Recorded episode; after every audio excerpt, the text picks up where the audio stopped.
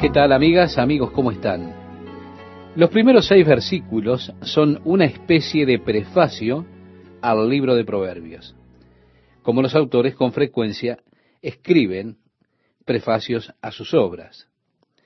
Así comienza este versículo 1 diciéndonos los proverbios de Salomón, hijo de David, rey de Israel. Quiero comentarle que cuando Salomón vino por primera vez al trono, es decir, llegó al trono de su padre David, el reino de Israel había llegado al cenit de su gloria, al cenit del poder. Fue a esas alturas uno de los reinos más fuertes que existía en el mundo. Benditos por el Dios Todopoderoso, benditos poderosamente. Cuando Salomón se volvió rey, fue él, en lugar de David, rey sobre Israel, Dios viene y le dice a Salomón, pídeme lo que quieras. Salomón, como ya hemos estudiado en el libro de los reyes, oró a Dios y le dijo, Señor, te pido que me des sabiduría para gobernar sobre estos que son tu pueblo. Y así el Señor le dijo a Salomón, por cuanto no me has pedido fama, o riquezas, u honor, sino que has pedido sabiduría, te daré lo que has pedido, pero también te daré lo que no has pedido. Te daré riquezas, honor y gloria. Así encontramos que las escrituras nos dicen que Dios le dio sabiduría a Salomón. Lamentablemente en los últimos años de Salomón, él no siguió realmente sus propios consejos. Esos que él le había dado aquí a su hijo, los cuales encontramos en los primeros ocho capítulos. Es como que esto fue atribuido o fue dirigido a mi hijo, diría Salomón. Él ni siquiera siguió su propio consejo, es decir, el consejo que él le estaba dando a su hijo. Él no obedeció a esa sabiduría y entonces encontramos los trágicos resultados de esto que se reflejan en sus escritos del libro de Eclesiastés, donde encontramos a un hombre que lo tenía todo. Con todo, él no tenía nada. Un hombre que lo tenía todo lo que en la vida una persona pudiera desear. Con todo eso, él en contra de la vacuidad y frustración de la vida, porque él no siguió esa sabiduría que él recibió. Nosotros entraremos en esto un poco más cuando lleguemos al versículo 7. Salomón era un escritor muy prolífero. Él escribió muchas canciones. Además escribió tres mil proverbios. Se cree también que escribió libros de biología y zoología y muchos campos diferentes del conocimiento humano fueron explorados por Salomón. Las personas venían de todo el mundo para sentarse a escuchar la sabiduría que él tenía, escucharlo exponer acerca de las plantas, los animales, cosas de la naturaleza. Así es que nosotros tenemos estos proverbios de Salomón, el hijo de David, rey de Israel. Bien, el propósito de un proverbio es, como dice el versículo 2 del capítulo 1, para entender sabiduría y doctrina, para conocer razones prudentes. ¿Por qué? Porque la mayor parte están puestos en tal manera que pueden traerse ellos a nuestra memoria, en pequeñas palabras de contraste o tal vez en una forma pintoresca o comparada, de manera que realmente quedan grabadas en nuestra mente. El propósito de los proverbios es conocer sabiduría y recibir instrucción. El verso 3 nos dice para recibir el consejo de prudencia, justicia, juicio y equidad, para dar sagacidad a los simples y a los jóvenes inteligencia y cordura. Oirá el sabio y aumentará el saber, y el entendido adquirirá consejo para entender proverbio y declaración, palabras de sabios y sus dichos profundos. Vemos que comienza con los proverbios, con este primero y anterior a cualquier otro. El principio de la sabiduría es el temor de Jehová. Y ahora vemos en contraste que dice, los insensatos desprecian la sabiduría y la enseñanza. Sí, el temor del Señor es el principio. La palabra sabiduría aquí en el hebreo significa la cabeza o la suma total. En otras palabras podemos decir, el temor del Señor es el conocimiento total sintetizado. Es la suma del conocimiento, el temor del Señor. Cuando llegamos al capítulo 9, él dice nuevamente allí, el temor del Señor es el principio de la sabiduría. En el capítulo 9, versículo 10. Y esto suena que está diciendo lo mismo, pero no es así. En el capítulo 9, versículo 10, la palabra principio allí es una palabra hebrea diferente que quiere darnos el significado de que es el primer paso a la sabiduría. Así que el temor del Señor es el primer paso, pero también es el total. ¿Se da cuenta? Ahora, ¿qué quiere decir Salomón con el temor del Señor? Cuando usted entra en el capítulo 8, el versículo 13, dice, el temor del Señor es aborrecer el mal. Esto es de lo que trata el temor del Señor es odiar el mal. Así que este es realmente el comienzo, pero también es el total del conocimiento real. Es decir, es odiar el mal. Es el primer paso hacia la misericordia. ¿Sí? El primer paso es aborrecer el mal. Nosotros vivimos en una época que se destaca por ser una época muy tolerante y desafortunadamente nuestro nivel de tolerancia se ha vuelto muy grande y nocivo, porque nos hemos vuelto muy tolerantes con el mal. Lo que nos está faltando en el día de hoy es un odio real a la maldad. Se da cuenta, hemos sido enseñados que no debemos odiar nada, Así que el odio ha sido puesto como una de esas palabras intolerantes. Y las personas que han odiado son puestas en esa categoría, de manera que tenemos que aceptar a todos, vivir y dejar vivir, como se dice, para desarrollar tolerancia hacia las cosas malas. Es que el mal siempre está buscando que se lo tolere siempre está buscando que usted se comprometa y lo acepte. El comienzo real de la sabiduría, el principio y el total conocimiento es realmente un odio por el mal. ¿Por qué? Porque Dios odia al mal. Y si yo tengo que tener comunión con Dios, entonces también debo odiar el mal. No puedo tolerar el mal en mi vida si he de tener una verdadera comunión con Dios. Así que el temor de Jehová, que es el total del conocimiento, es este. Pero los necios desprecian la sabiduría y la instrucción. En el versículo 8 dice, oye, hijo mío, él dirige toda esta primera parte a mi hijo, o como dice allí, hijo mío. Oye, hijo mío, la instrucción de tu padre, y no desprecies la dirección de tu madre, porque adorno de gracia serán a tu cabeza, y collares a tu cuello. Hijo mío, si los pecadores te quisieren engañar, no consientas. Todas las invitaciones con las cuales tenemos que enfrentarnos semana a semana, son muchas.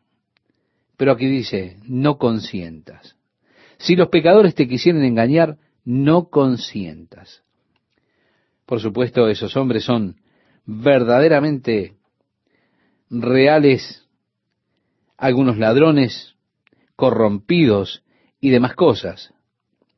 Y dice aquí en Proverbios, si dijeren, ven con nosotros, pongamos acechanzas para derramar sangre, acechemos sin motivo al inocente, los tragaremos vivos como el Seol y enteros como los que caen en un abismo, hallaremos riquezas de toda clase, llenaremos nuestras casas de despojos.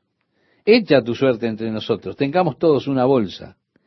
Hijo mío, no andes en camino con ellos, aparta tu pie de sus veredas, porque sus pies corren hacia el mal y van presurosos a derramar sangre.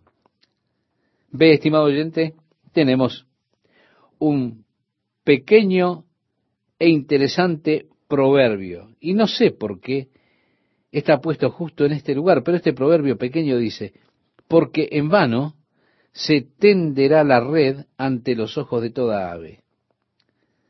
Yo no sé si usted ha tratado de cazar aves, pero si usted trata de ir y cazar aves, y usted pone la red allí fuera mientras ellos están viendo, lo que usted hace es en vano.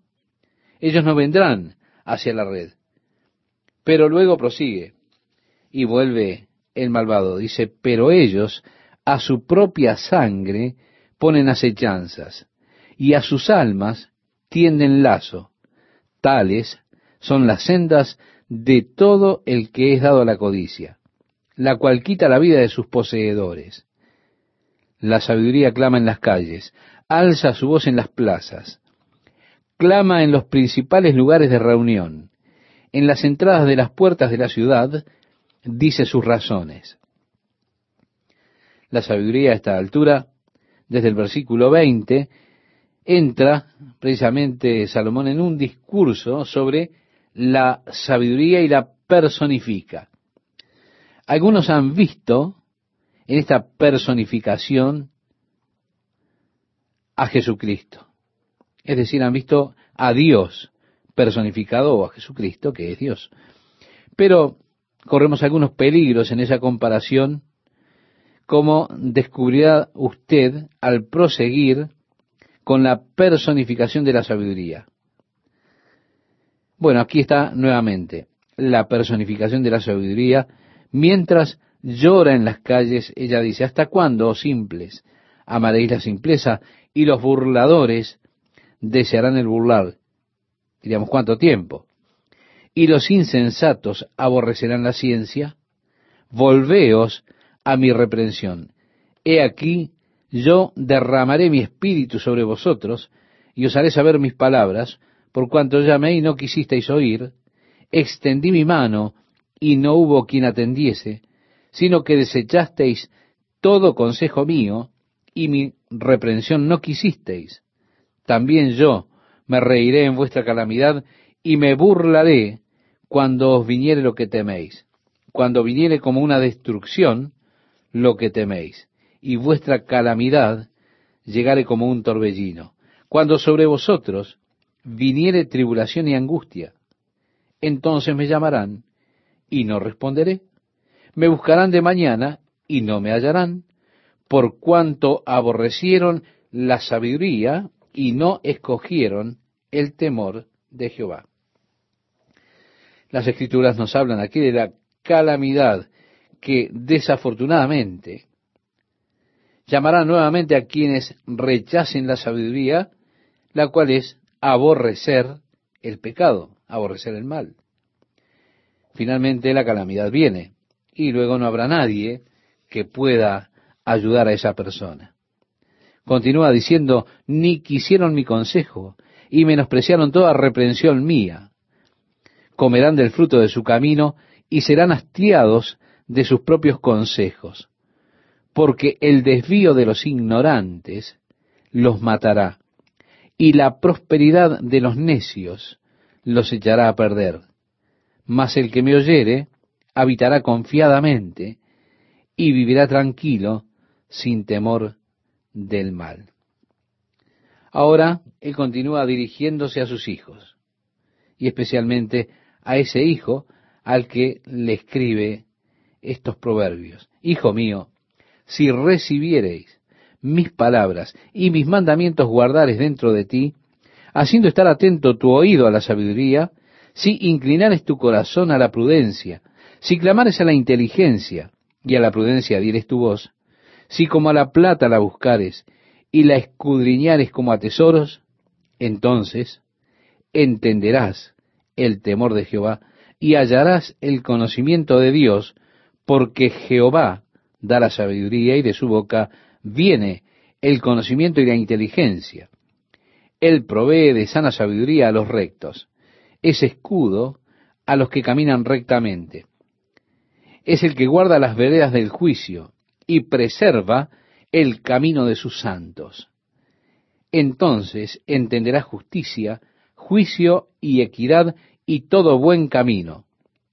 Cuando la sabiduría entrare en tu corazón y la ciencia fuere grata a tu alma, la discreción te guardará. Te preservará la inteligencia para librarte del mal camino, de los hombres que hablan perversidades. La palabra adelante es una palabra que significa en hebreo perverso. Y dice que dejan los caminos derechos para andar por sendas tenebrosas, que se alegran haciendo el mal, que se huelgan en las perversidades del vicio, cuyas veredas son torcidas, y torcidos sus caminos.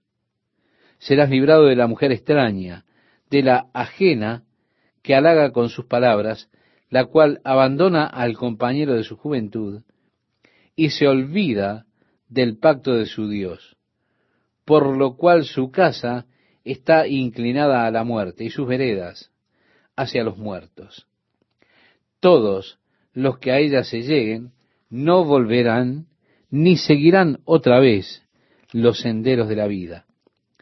Así andarás por el camino de los buenos y seguirás las veredas de los justos, porque los rectos habitarán la tierra y los perfectos permanecerán en ella.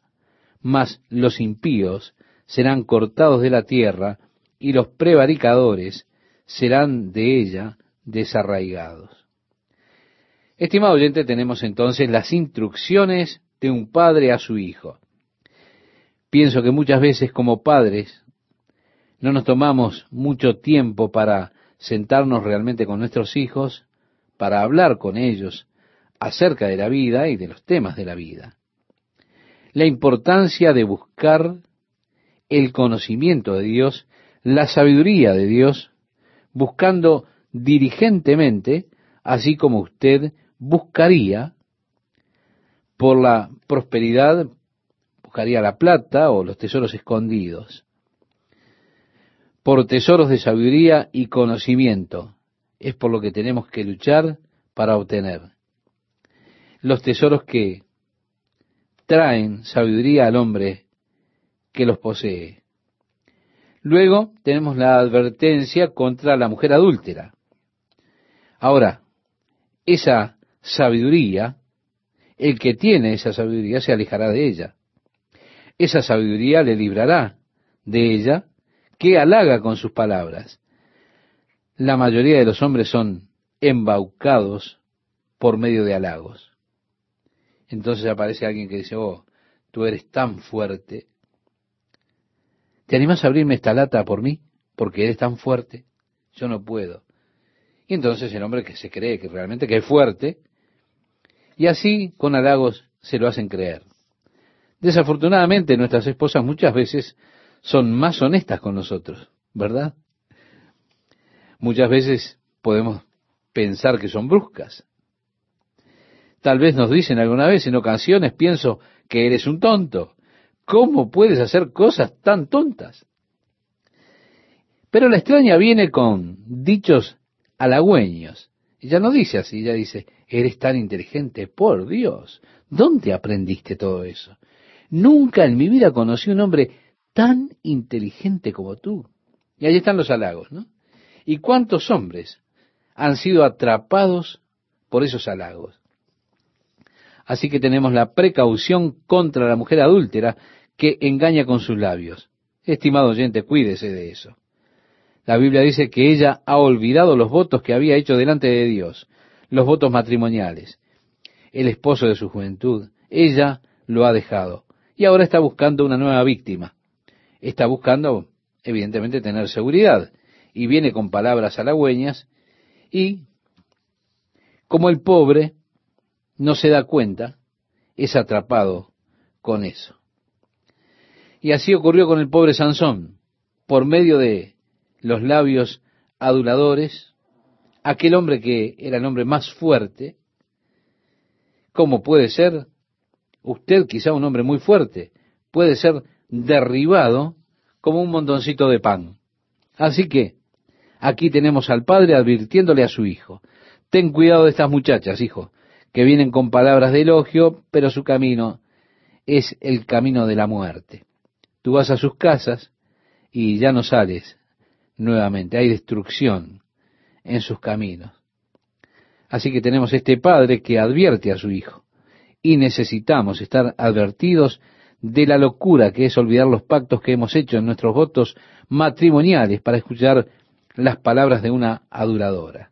Ninguno que va hacia ella regresa, ni quienes toman el camino de la vida. El capítulo 3, estimado oyente, continúa. Y yo le invito a que usted concluya con estos tres versículos y verá allí qué misericordia y qué verdad. Ya en el versículo 4 dice, con mi voz clamé a Jehová y él me respondió desde su monte santo. Será.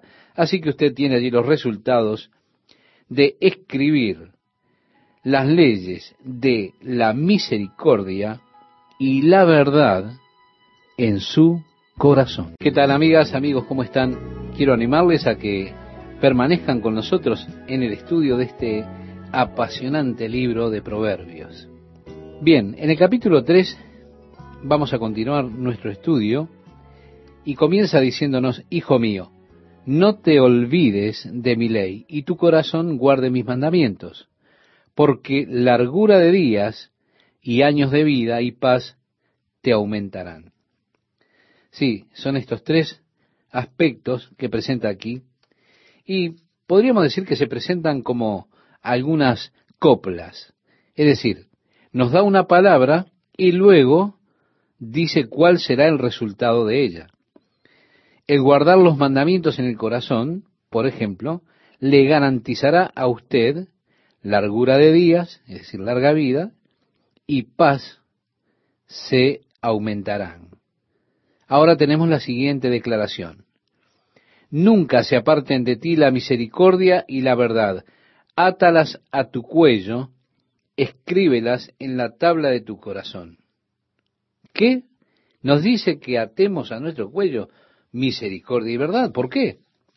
Dice a continuación, hallarás gracia y buena opinión ante los ojos de Dios y de los hombres. ¿Se da cuenta? Usted ve aquí los resultados que tiene escribir las leyes de misericordia y verdad sobre su corazón. A partir del versículo 5 nos dice, fíate de Jehová de todo tu corazón y no te apoyes en tu propia prudencia, reconócelo en todos tus caminos y el resultado es lo que dice a continuación. Y Él enderezará tus veredas. Ahora, nos preguntamos muchas veces, ¿cómo puedo conocer la voluntad de Dios? Es una pregunta que uno se hace muchas veces. Tres pasos se nos dan. Confiar en el Señor con todo nuestro corazón. Segundo, no apoyarnos en nuestro propio conocimiento. Y tercero, reconocerlo a Él en todos los caminos. ¿Cuál es el resultado? Él guiará nuestro camino. La siguiente es una palabra de exhortación. Dice, no seas sabio en tu propia opinión, teme a Jehová y apártate del mal. Como resultado, porque será medicina a tu cuerpo y refrigerio para tus huesos. Es decir, usted estará saludable. Entonces, teme a Jehová y apártate del mal. tenemos otra exhortación. Honra a Jehová con tus bienes y con las primicias de todos tus frutos. ¿Cuál es el resultado? Lo dice a continuación. Y serán llenos tus graneros con abundancia y tus lagares rebosarán de mosto. Hay una ley básica, estimado oyente, y no estoy hablando acerca de los diez mandamientos o la ley de Moisés, sino solamente de una ley básica de Dios cuando hablamos de las leyes. Hablamos de las leyes de la naturaleza, está la ley del magnetismo, la ley de gravedad, ley de la electricidad, las diferentes leyes que encontramos en la naturaleza. Pero aquí tenemos solo tres. Nosotros las hemos estudiado. Somos capaces de formularlas y comprender cómo funcionan. Nosotros no siempre sabemos por qué funcionan, pero sabemos que funcionan. Sabemos que ellas son solo leyes básicas de la naturaleza y que ellas funcionan, que hay una causa y un efecto. Ahora, de igual modo hay leyes espirituales básicas que Dios ha establecido que tienen una clase de causa y efecto, así como cualquier otra ley que opera en nuestro mundo alrededor nuestro. Y esa es una ley de Dios acerca de dar. A pesar de que nosotros no podamos comprender exactamente cómo funciona, aún así, funciona. Bien, yo no tengo que comprender cómo funciona la electricidad, pero sé que funciona. De la misma manera, yo no tengo que comprender cómo es que funcionan las leyes de Dios en cuanto a dar para beneficiarme de ello. Aquí la ley de Dios que mencionamos se cita, y esta ley es, honra a Jehová con tus bienes y con las primicias de todos tus frutos. Porque pienso que las primicias le pertenecen a Dios. Lo primero que sale de mi sueldo, de mi salario, es destinado para el Señor. Si yo he vendido una porción de propiedad, las primicias de eso se las doy a Dios, honrando a Dios con su sustancia. Esta ley es citada a través de la Biblia en muchos lugares y es ilustrada así en muchos lugares. En Malaquías leemos, ¿robará el hombre a Dios? Pues vosotros me habéis robado y dijisteis, ¿en qué te hemos robado? En vuestros diezmos y ofrendas. Traed todos los diezmos al alfolí y haya alimento en mi casa y probadme ahora en esto, dice Jehová de los ejércitos, si no os abriré las ventanas de los cielos y derramaré sobre vosotros bendición hasta que sobreabunde. Dios está desafiándolo a usted a probar esa ley. Jesús dijo, dad y se os dará, medida buena, apretada, remecida y rebosando, darán en vuestro regazo. Así dice el Evangelio de San Lucas en el capítulo 6, versículo 8. El pasaje anterior que citábamos es conocido, es el pasaje del profeta Malaquías, capítulo 3, versículos 8 al 10. También en segunda de Corintios capítulo 9, versículo 6, el apóstol Pablo escribía que si sembramos escasamente, escasamente segaremos. Pero si sembramos abundantemente, segaremos abundantemente. Con la medida con que medís, os será medido, decía Jesús en el Evangelio de Mateo capítulo 7, verso 2. Es la ley de Dios. Estimado oyente, yo no puedo decirle cómo es que funciona todo lo que puedo hacer es confirmarle a usted que sí funciona. Dios honra esa ley de dar. Así que tenemos aquí a Salomón exhortando a su hijo, honra a Jehová con tus bienes y con las primicias de todos tus frutos. ¿Cuál será el resultado? El resultado es, serán llenos tus graneros con abundancia y tus lagares rebosarán de mosto. Tenemos una exhortación más que dice, no menosprecies, hijo mío, el castigo de Jehová, ni te fatigues de su corrección, porque Jehová al que ama castiga, como el Padre al Hijo a quien quiere. Nosotros encontramos en el libro de Hebreos que es citado este pasaje. En el capítulo 12, versículo 6, nos dice, no menosprecies, hijo mío, el castigo de Jehová. Y dice allí en Hebreos, porque el Señor azota a todo el que recibe por hijo. Si usted continúa andando en la maldad, entonces es mejor que se prepare, porque si usted es un hijo de Dios, Él no ha de permitirle a usted continuar con esa maldad. Muchas veces nosotros nos aventuramos en algo que sabemos que está mal y caemos en eso. Después nos enojamos y muchas veces nos enojamos realmente con Dios. Y decimos, ¿cómo es posible que ellos puedan hacer eso y puedan andar en eso? Yo lo hice y mira lo que me pasó. ¿Te das cuenta? No es justo. Si usted puede hacer eso y continuar con eso, entonces lo que está ocurriendo es que usted está en una posición peligrosa. Puede ser una indicación de que usted no es un verdadero hijo de Dios. ¿Por qué? Porque Dios solo castiga a sus hijos.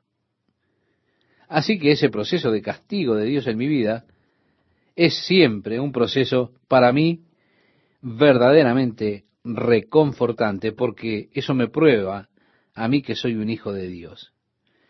Él no permitirá que yo continúe con eso que está mal. Y yo digo, gracias, Padre. Así que no menosprecie, no desprecie el castigo del Señor. No se sienta desanimado cuando es corregido por Él, porque el Señor al que ama, disciplina. El versículo 13 nos dice, Bienaventurado el hombre que haya la sabiduría y que obtiene la inteligencia, porque su ganancia es mejor que la ganancia de la plata, y sus frutos más que el oro fino, más preciosa es que las piedras preciosas. Y todo lo que puedes desear no se puede comparar a ella. Que realmente ganemos sabiduría y entendimiento de Dios, de la voluntad de Dios, de la voluntad de Dios para nuestra vida. Eso es lo importante. Dice en el versículo 16, largura de días está en su mano derecha, en su izquierda riquezas y honra. Sus caminos son caminos deleitosos y todas sus veredas paz.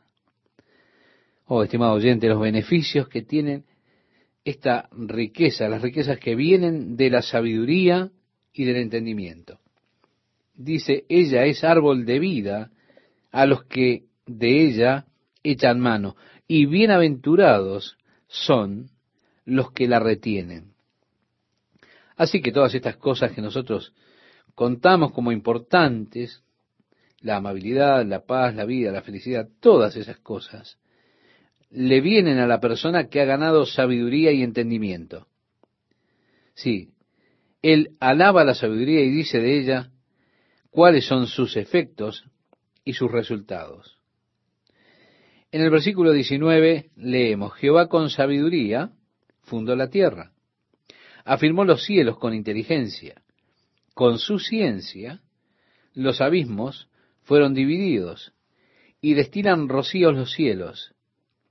Hijo mío, no se aparten estas cosas de tus ojos. Guarda la ley y el consejo, y serán vida a tu alma y gracia a tu cuello. Entonces andarás por tu camino confiadamente, y tu pie no tropezará.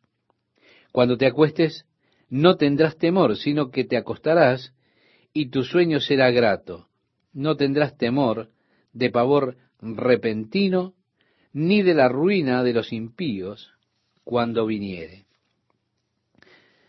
Cuando llegue el día del juicio, el día del terror, usted no tendrá que tener miedo, usted tendrá confianza, porque usted podrá decir yo soy un hijo de Dios. Dice allí, porque Jehová será tu confianza y él preservará tu pie de quedar preso. Si cuando llegue el día de la calamidad sobre los malvados, nosotros no hemos de temer. El verso 27 dice, no te niegues a hacer bien a quien es debido, cuando tuvieres poder para hacerlo. Esto, estimado oyente, también es citado en el Nuevo Testamento al que sabe hacer lo bueno y no lo hace, le es pecado, decía Santiago en su carta en el capítulo 4, verso 17. Usted tiene la capacidad de hacer el bien y si usted falla en hacerlo, eso es tan pecaminoso como cualquier acto público de pecado. Es que hay pecados por fallar en hacer lo bueno, así como hay pecados por hacer lo malo. Hay pecados de comisión, pero también los hay de omisión, es decir, omitir hacer aquello que está bien y que debemos hacer. El verso 28 dice, no digas a tu prójimo, anda y vuelve, y mañana te daré cuando tienes contigo con qué darle. Luego dice, no intentes mal contra tu prójimo, que habita confiado junto a ti, no tengas pleito con nadie sin razón si no te han hecho agravio. No salgas a buscar una pelea y meterte en problemas, dice en otras palabras, ¿verdad? No envidies al hombre injusto, ni escojas ninguno de sus caminos, porque Jehová abomina al perverso, mas su comunión íntima es con los justos. La maldición de Jehová está en la casa del impío, pero bendecirá la morada de los justos. Ciertamente, él escarnecerá a los escarnecedores, y a los humildes dará gracia. En el Nuevo Testamento decía Santiago, humillaos delante del Señor y Él os exaltará. En el Evangelio de Mateo, en el capítulo 23, verso 12, podemos leer, porque el que se enaltece será humillado y el que se humilla será enaltecido. Todas expresiones que tenemos de la misma verdad. Ciertamente Él escarnecerá a los escarnecedores y a los humildes dará gracia. El verso 35 de este libro de Proverbios capítulo 3 nos dice, los sabios heredarán honra, mas los necios llevarán ignominia. Ahora continúa con sus hijos y dice, oíd, hijos, la enseñanza de un padre y estad atentos para que conozcáis cordura, porque os doy buena enseñanza. No desamparéis mi ley, porque yo también fui hijo de mi padre, delicado y único delante de mi madre. Así que ahora Salomón está hablando, aquí haciendo una referencia a su padre David y a su madre Betsabé. Y él dice que era delicado y único delante de su madre. Acerca de su padre dice, y él me enseñaba. Esto tiene que ver con David, su padre. Él me enseñaba y me decía, retenga tu corazón mis razones, guarda mis mandamientos y vivirás, adquiere sabiduría, adquiere inteligencia, no te olvides ni te apartes de las razones de mi boca, no la dejes y ella te guardará, ámala y te conservará, sabiduría ante todo, adquiere sabiduría y sobre todas tus posesiones, adquiere inteligencia. Hay ciertas personas que tienen mucho conocimiento, pero lamentablemente son necios. Ellos no saben cómo utilizar el conocimiento que tienen. ¿Por qué? Porque no tienen sabiduría. Si hay que hacer una elección entre sabiduría y conocimiento, es mucho mejor escoger la sabiduría. Es como la madre que le dice al niño, cariño, cuando no consigues educación, entonces tienes que utilizar tu cerebro. Sí, la sabiduría es realmente preferible al conocimiento porque a menos que usted tenga sabiduría, el conocimiento puede tornarse algo peligroso. El conocimiento puede destruir. La sabiduría es lo principal, la cual es realmente la aplicación correcta del conocimiento. Es decir, se trata de saber qué hacer con lo que uno conoce. Eso es comprensión. Así que aquí tenemos a David hablándole a Salomón, mira hijo, sabiduría ante todo, adquiere sabiduría y sobre todas tus posesiones adquiere inteligencia. O tener un corazón que esté lleno de sabiduría. Recuerde, el temor del Señor es el principio de la sabiduría, es donde comienza. Ahora, escribiéndonos acerca de la sabiduría, dice, engrandécela y ella te engrandecerá, ella te honrará cuando tú la hayas abrazado. Adorno de gracia dará a tu cabeza, corona de hermosura te entregará. Oye, hijo mío, Es como que Salomón toma el mismo tema de nuevo ahora aquí y sigue diciendo, oye, hijo mío, recibe mis razones y se te multiplicarán años de vida por el camino de la sabiduría, te he encaminado y por veredas derechas te he hecho andar. Cuando tuvieres, no se estrecharán tus pasos, y si corrieres no tropezarás. Retén el consejo, no lo dejes, guárdalo, porque eso es tu vida. No entres por la vereda de los impíos, ni vayas por el camino de los malos. Déjala, no pases por ella. Apártate de ella, pasa, porque no duermen ellos si no han hecho mal, y pierden el sueño si no han hecho caer a alguno, porque comen pan de maldad y beben vino de robos. Mas las sendas de los justos es como la luz de la aurora que va en aumento hasta que el día es perfecto. ¿Ve el contraste, estimado oyente? El malvado va en oscuridad, no puede dormir si no hace mal. Eso es visto en contraste con el camino del justo, que es como la luz de la aurora, que brilla más y más cada vez hasta que el día es perfecto. Realmente es hermoso esto. El camino de los impíos es como la oscuridad, no saben en qué tropiezan. Hijo mío, está atento a mis palabras, inclina tu oído a mis razones, no se aparten de tus ojos, guárdalas en medio de tu corazón, porque son vida a los que las hallan, y medicina a todo su cuerpo. Sobre toda cosa guardada, guarda tu corazón, porque de él mana la vida. Yo pienso que aquí, estimado oyente, tal vez está la clave. Guardar nuestros corazones con toda diligencia. La Biblia habla del alma, de las emociones del hombre, el nivel consciente, pero también habla del corazón del hombre, el cual siempre es considerado como algo que está en un nivel más profundo. Por ejemplo, dice, de la abundancia del corazón habla la boca. No es lo que entra en la boca lo que contamina al hombre, más lo que sale de la boca. Usted encuentra estos pasajes en el Evangelio de Mateo, capítulo 12, verso 34 y capítulo 15, versículo 11 de la abundancia del corazón habla la boca. El corazón es considerado como el centro de la voluntad del hombre. Se hace una diferencia en las escrituras en cuanto al creer en su mente y el creer en su corazón.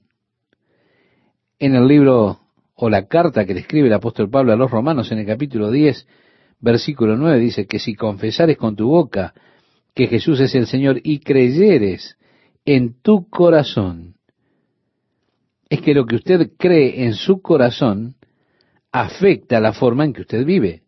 Lo que usted cree en su mente puede pasar de largo y no afectar en alguna forma lo que es su vida.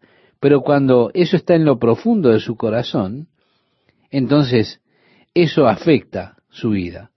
Nosotros debemos guardar nuestros corazones con toda diligencia porque es del corazón que salen todos los asuntos de la vida a partir del versículo 24, y con lo cual terminamos la primera parte por el día de hoy, dice, aparta de ti la perversidad de la boca y aleja de ti la iniquidad de los labios. Tus ojos miren lo recto y diríjanse tus párpados hacia lo que tienes delante. Examina la senda de tus pies y todos tus caminos sean rectos. No te desvíes a la derecha ni a la izquierda aparta tu pie del mal. Hola amigos, ¿qué tal? ¿Cómo están? Es un gusto estar con ustedes nuevamente compartiendo la palabra de Dios para hoy. Como decía Esteban, comenzaremos nuestra lectura en el capítulo 4, versículo 8 de Proverbios. Allí habla en cuanto a la sabiduría y dice, engrandécela y ella te engrandecerá, ella te honrará cuando tú la hayas abrazado adorno de gracia dará a tu cabeza, corona de hermosura te entregará. Oye, hijo mío, y recibe mis razones, y se te multiplicarán años de vida. Parecería como que Salomón recoge esto aquí nuevamente. Él continúa diciendo, oye, hijo mío, y recibe mis razones. Es decir, él había recibido eso de su padre y ahora lo entrega a su hijo en estas palabras. Y se te multiplicarán años de vida, por el camino de la sabiduría te he encaminado y por veredas derechas te he hecho andar. Cuando anduvieres, no se estrecharán tus pasos, y si corrieres, no tropezarás. Retén el consejo, no lo dejes, guárdalo, porque eso es tu vida. No entres por la vereda de los impíos, ni vayas por el camino de los malos. Déjala, no pases por ella. Apártate de ella, pasa, porque no duermen ellos si no han hecho mal, y pierden el sueño si no han hecho caer a alguno, porque comen pan de maldad y beben vino de robos. Mas la senda de los justos es como la luz de la aurora, que va en aumento hasta que el día es perfecto. Vemos aquí el contraste. Los malvados van en tinieblas, ellos no pueden dormir si no han hecho de sus travesuras y demás cosas. Y esto lo vemos en contraste con el camino de los justos, que contrariamente a la oscuridad del camino de los malvados, el camino de los justos es como la luz de la aurora, que brilla más y más hasta que el día es perfecto. Realmente esto es hermoso. Continúa diciendo, el camino de los impíos es como la oscuridad. No saben en qué tropiezan. Hijo mío, está atento a mis palabras, inclina tu oído a mis razones. No se aparten de tus ojos, guárdalas en medio de tu corazón, porque son vida a los que las hallan y medicina a todo su cuerpo. Sobre toda cosa guardada, guarda tu corazón, porque de él mana la vida. Como decíamos en el programa anterior, pienso que aquí está la clave, guardar nuestros corazones con toda diligencia, con toda preocupación. La Biblia habla del alma, de las emociones del hombre, de ese nivel de conciencia, pero también habla del corazón del hombre, que siempre es considerado como un nivel o en un nivel más profundo. Como citábamos los pasajes del Evangelio de Mateo, en el capítulo 12, verso 34, de la abundancia del corazón habla la boca. O en el mismo Evangelio, en el capítulo 15, verso 11, donde dice, no lo que entra en la boca contamina al hombre, mas lo que sale de la boca, esto contamina al hombre. Sí, de la abundancia del corazón habla la boca y fuera del corazón hay asuntos, ¿se da cuenta? Podemos tener en nuestra mente todas esas cosas, pero el corazón es considerado como el centro de la parte volitiva del hombre. Es que hay una diferencia que hacen las escrituras con el creer en tu mente y el creer en tu corazón. También el apóstol Pablo decía, escribiéndole a los romanos en el capítulo 10, verso 9, que si confesares con tu boca que Jesús es el Señor y creyeres en tu corazón que Dios le levantó de los muertos, serás salvo. Es que lo que usted cree en su corazón afecta definitivamente nuestra manera de vivir o su manera de vivir. Ahora, lo que usted tiene en su mente, lo que usted cree en su mente, eso puede pasar sin tener ningún efecto en su manera de vida. Pero cuando eso está en lo profundo de su corazón, entonces hay un efecto que se produce en su vida. Es diferente, ¿se da cuenta? Continuamos nuestra lectura y dice, aparta de ti la perversidad de la boca y aleja de ti la iniquidad de los labios. Tus ojos miren lo recto y diríjanse tus párpados hacia lo que tienes delante. Examina la senda de tus pies y todos tus caminos sean rectos. No te desvíes a la derecha ni a la izquierda. Aparta tu pie del mal. Hijo mío, está atento a mi sabiduría y a mi inteligencia inclina tu oído para que guardes consejos, y tus labios conserven la ciencia. Bien, ahora él va a prevenir a su hijo nuevamente en cuanto a la mujer extraña. Y dice así, porque los labios de la mujer extraña destilan miel, y su paladar es más blando que el aceite, mas su fin es amargo como el ajenjo. Ahora, aunque sus labios gotean como la miel, toda esa dulzura, todo ese azúcar y demás, el fin de ello es amargura, y una amargura como el ajenjo. Aunque su boca es más suave que el aceite, al final es como espada de dos filos. Sí, lo cortará en pedazos. Sus pies descienden a la muerte, sus pasos conducen al Seol. De hecho, está hablando aquí de una prostituta, una mujer adúltera, una mujer extraña. Y dice que sus caminos son inestables, no los conocerás. Si no considerares el camino de la vida. Ahora pues, hijos, oídme. Y no os apartéis de las razones de mi boca. Aleja de ella tu camino, y no te acerques a la puerta de su casa, para que no des a los extraños tu honor y tus años al cruel. No sea que extraños se sacien de tu fuerza, y tus trabajos estén en casa del extraño, y gimas al final, cuando se consuma tu carne y tu cuerpo. Cuando quizá por haber andado con una prostituta, con una mujer extraña, contraiga alguna enfermedad venérea. Y digas cómo aborrecí el consejo y mi corazón menospreció la reprensión. Es decir, cómo pude hacer algo tan estúpido. ¿Por qué fue que lo hice? Y usted se guarde a usted mismo todo ese remordimiento de su propia necedad. Es realmente tremendo. El verso 13 dice, no oí la voz de los que me instruían y a los que me enseñaban no incliné mi oído. Sí, usted se encontrará si cae en esas redes clamando, ¿por qué no obedecí la voz de mis maestros? ¿Por qué no habré escuchado a los que me instruían? En el verso 14 dice, casi en todo mal he estado, en medio de la sociedad y de la congregación bebe el agua de tu misma cisterna y los raudales de tu propio pozo. En otras palabras, estimado oyente, está diciendo, disfrute la relación marital con su propia esposa. Eso es lo que dice, beba las aguas de su propia cisterna, de su propia fuente, no busque agua extraña. El verso 16 dice, se derramarán tus fuentes por las calles y tus corrientes de agua por las plazas. Esto a fin de que usted no persiga nada que anda por la calle allí. Es decir, manténgase puro. Sean para ti solo y no para los extraños contigo.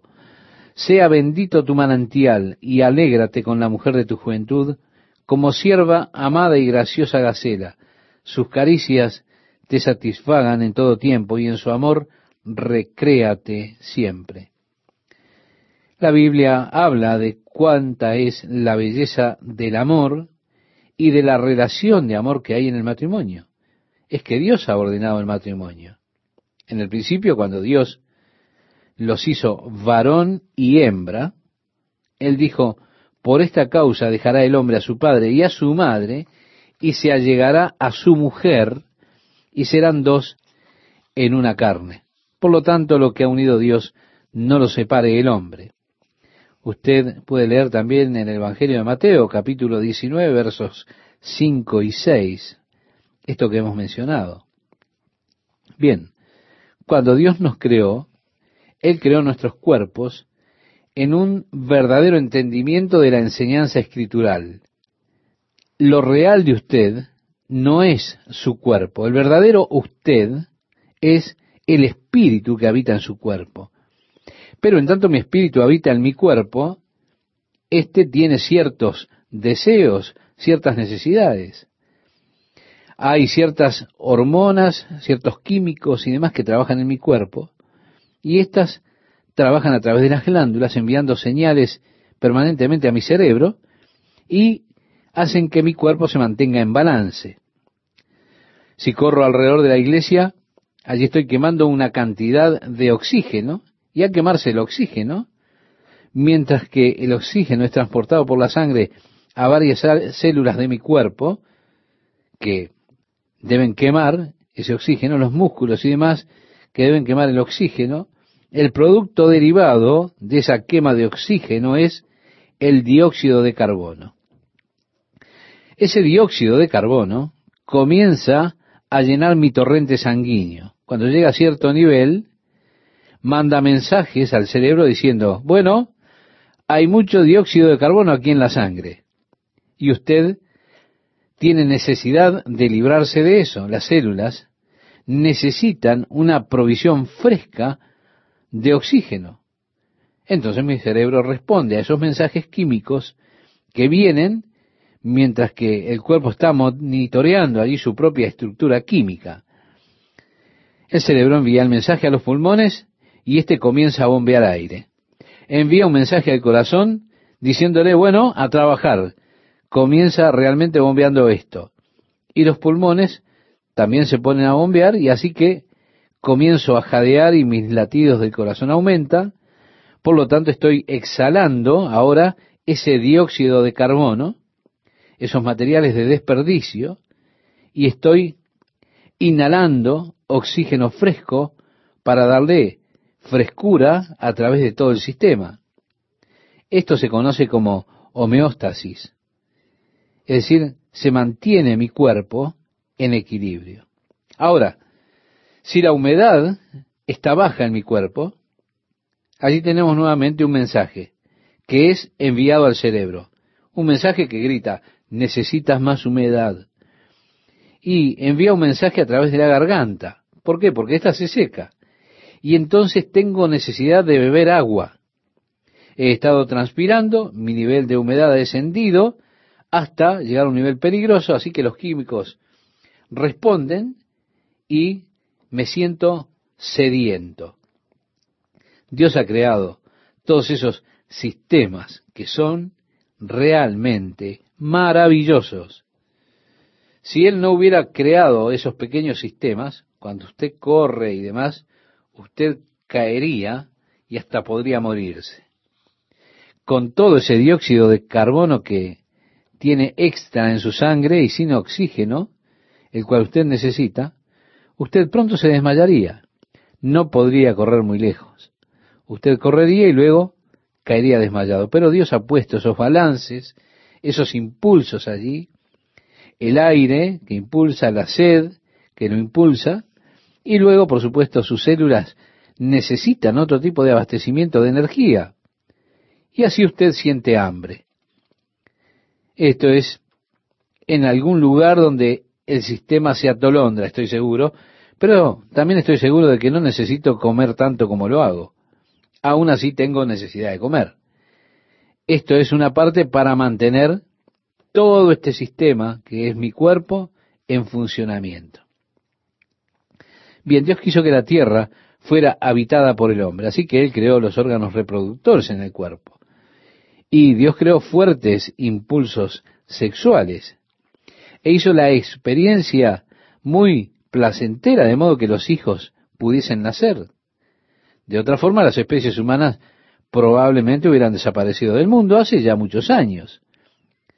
Y el hombre quizá hubiera encontrado más placentero irse a pescar. Así que vemos que también esto es un deseo creado por Dios. El propósito primariamente fue el de poblar la tierra.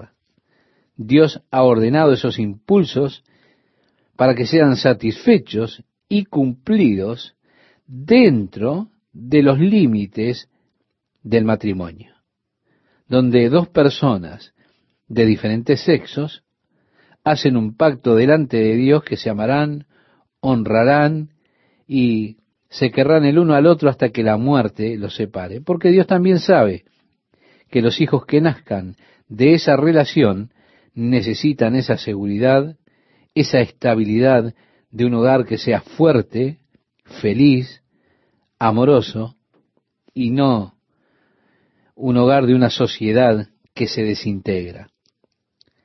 Así que todo esto ha sido planeado por Dios, planificado por Él, es parte del proceso de Dios. Es absolutamente hermoso y deseable. Dios lo ha creado para que pueda ser una expresión más profunda de la unidad que existe entre el esposo y la esposa, donde los dos se vuelven uno, se juntan en una carne. Aún Dios ha tomado esta hermosa experiencia y la espiritualizó al compararla a la relación que existe de unidad entre Cristo y su iglesia, la cual es su cuerpo.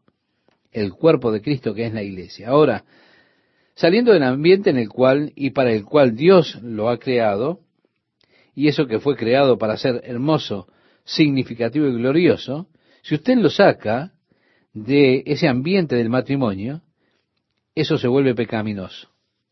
Es errar al blanco, es algo malo, y estará cargado de sentimientos de culpa, y tiene todos esos asuntos que van en la dirección contraria a la que Dios le ordenó.